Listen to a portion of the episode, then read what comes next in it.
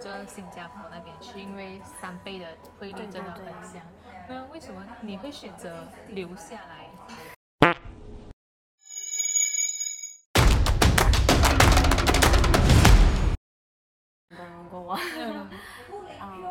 每个人的追求不一样，可能他们觉得在新加坡汇率的确比较高，换回换回来的钱肯定是比较多，这样子可能他们是看钱那方面比较多，但是我个人的追求，我是追求呃生活的一个人，所以我不能只有工作，不能没有生活，所以我觉得在呃新加坡的环境下，它是相对来讲比较压力的。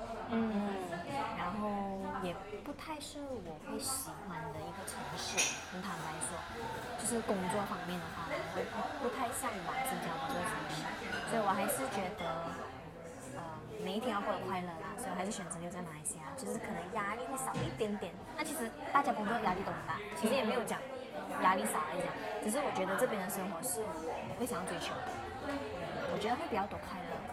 这么在这么呃拼命的工作吗？嗯。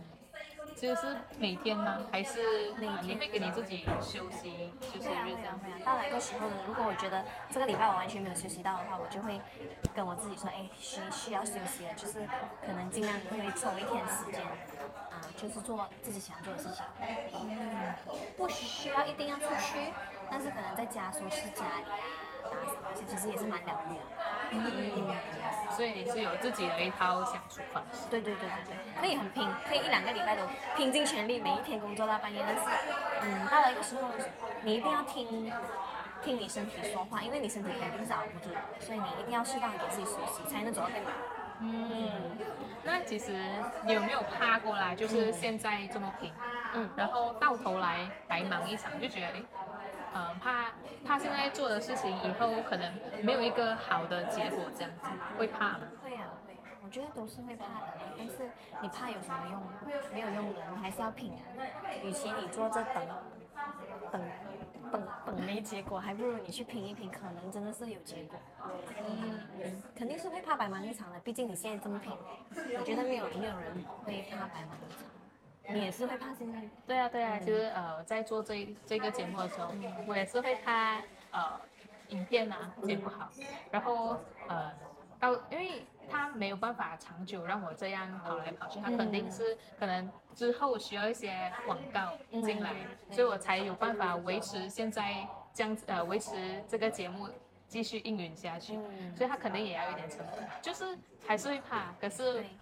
我我就想到我有办法接触到想接触的人的时候，对对我就不怕了。嗯，就你会觉得一切都值得，所以我觉得没有什么好怕的，就只要你踏出那一那一步，你开始了，那那就好了，就是以后怎么样，以后再说。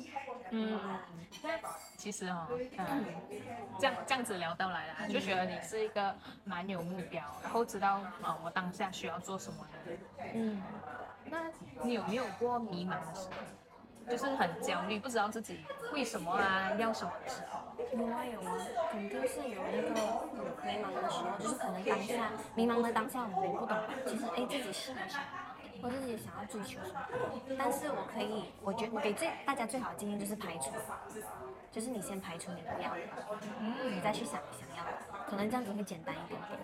嗯，就像我们每次遇到最大的难题就是今天你要吃什么，对对，都不懂要吃什么，这样你先排除你不要吃哦，不要吃快餐，你不要吃日本餐，哦，这样子可能韩国餐我 OK，这样子就你就找到你的答案。嗯，所以我觉得排除法这个能解决蛮多迷茫的。所以如果你在迷茫的时候觉得，你就看看看自己的内心就好，其实都有答案的，只是你不敢往深处里面去探讨你内心到底你喜欢的是什么，你有兴趣的是什么，你擅长的是什么。如果你真的是认真的坐下来，好好听你内心讲的时候，其实你有一个答案。嗯，那呃，其实我最近也是有听到一起 podcast 啊，那个人他就讲说，呃，他很累，他知道他自己想要做什么，可是他就是很累，怎么说？哎就是提不起劲去做的东西，可是他知道他要去做那样东西。嗯，听了你这样子讲过后，我就觉得，哎，可能，可能那个人他不是真的喜欢这样东西，对对是吗？如果你真的热爱的话，其实你会想尽办法去完成那第一步，因为他讲到累难累难累，但是其实如果你真的喜欢，你真的想要得到这个东西，你一定会拼尽全力，我就要踏出那一步，我就是要完成那。不管那一步是能不能让我得到它，至少我是离它更靠近一步。嗯，所以我觉得也不可能，他也他也不懂要怎样开始，他不一定不是不喜欢，不是那么的喜欢，只是不懂怎样开始。如果不懂怎样开始的时候，我自己是有小小的建议呢，就是因为好像很多时候我们都很懒。嗯，哎，比如我就喝吃完我的饭的时候，我的碗就放就不想吃。然后你要想让你快速完成，你就给自己三秒定律，嗯，三秒定律。OK，其实我不想洗，但是我就是要洗澡。OK，一二三，我就拿起来就去洗啊。就是可能你就有这种习惯的话，可能你就会完成更多东西。嗯，哎，这个我真的，我第一次听过哎，这个三秒定律、五秒定律，你喜欢你自己，你自己设定你自己想要的定律。嗯，好像有时候我在做一些事情的时候，我知道我需要的时间很长，但是我又怕我在中间的时候啊有偷懒啊之类的，所以我就会有一个二十五分钟的定律，就是二十五分钟内我一定要完成 A、B、C。OK，二十五分钟过后。其余的五分钟就是大概半个小时嘛，加起来，其余的五分钟我就会 review 我刚做完的 A、B、C，这样子，这样子其实你的效率是蛮高的。其实你一个小时内其实你可以做，工作也好，你家里的事情也好，你自己本身想要做的事情也好，我觉得这种定律蛮好的。如果你是一个比较懒散的人。嗯，感觉这个蛮好玩的，就是很像自己在跟自己玩电这样。啊，有点飞啦，但是可能适合我啦，因为有时我工作的时候的确很累，然后你不懂自己是不是是不是能够完成，还是你就是怕自己浪费时间之类的，你就可能有这种定律的话，你就会确保自己工作。能快一点，高效率一点。嗯，这个访谈节目的最后一个问题是，你想要用你自己的话给在正在收听的朋友们，嗯，什么样的生活上的 tips 啊？还是你想要对他们说些什么？说了一句话。嗯。我觉得年轻人好像讲到我很老这样。其实我觉得大家，你现在看不到你的目标，或者是看不到你的未来是非常。正常，非常正确的。如果你现在就已经看清未来的计划，或者是你未来的目标到底是什么，你会得到什么，你每一步、每每一分、每一秒都非常清晰的话，其实这样子是很无趣的。所以我觉得你此时此刻有的能力，或者是你内心的想法，就跟随就好。然后随着时间，随着你自己的努力啊，这样子去完成每一步，你肯定会有自己的收获。所以目前来讲，如果你的目标或者是你的未来，是不清晰，是非常正确，非常非常正常的。嗯，你知道吗？其实啊，观众和嘉宾的建议对我来说真的太重要了。偷故事的鹅虽然还走不久，但我是由衷的感谢每一位愿意留守、愿意给我真诚评价的你。透过其中一位嘉宾的建议，我决定要在每一位嘉宾的节目最后做总结，很好玩呢。为了培养这个习惯呢，我开始从每一件小事身上来做总结，从一天里一共做了什么事情开始来练习。话说回来，很开心，也觉得很幸运。徐娜担任第二集的嘉宾，也正好是因为第二集，因为她的沉稳态度，让我在这条路上不紧张，反倒是她来安慰回我。而且她也一直对我说，先从小小的事情做起。尽管路上有很多艰难，就像这一期节目的音档一样，满满的嘈杂音，但是只要从错误中学习，坚持下去，肯定就可以。其实啊，这些都是我们平时都知道的道理。真正点醒我的是虚娜私下跟我说：“人呐，一定要有故事啊！”对耶，这些没有办法去掉的嘈杂音，也会变成我的故事之一啊。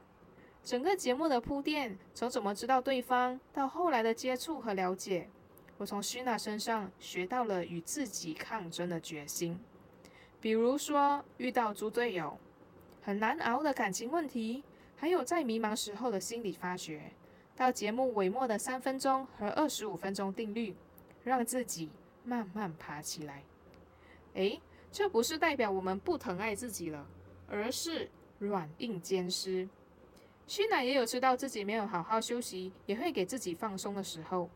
也有知道新加坡的环境不适合自己的时候，所以我称他为软硬兼施。那么问题来了，徐娜上进吗？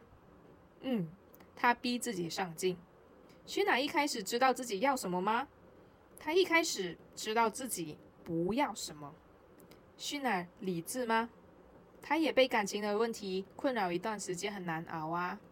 我想说的是，听人家讲，看别人做都特别容易，所以我建议你重复听我的节目。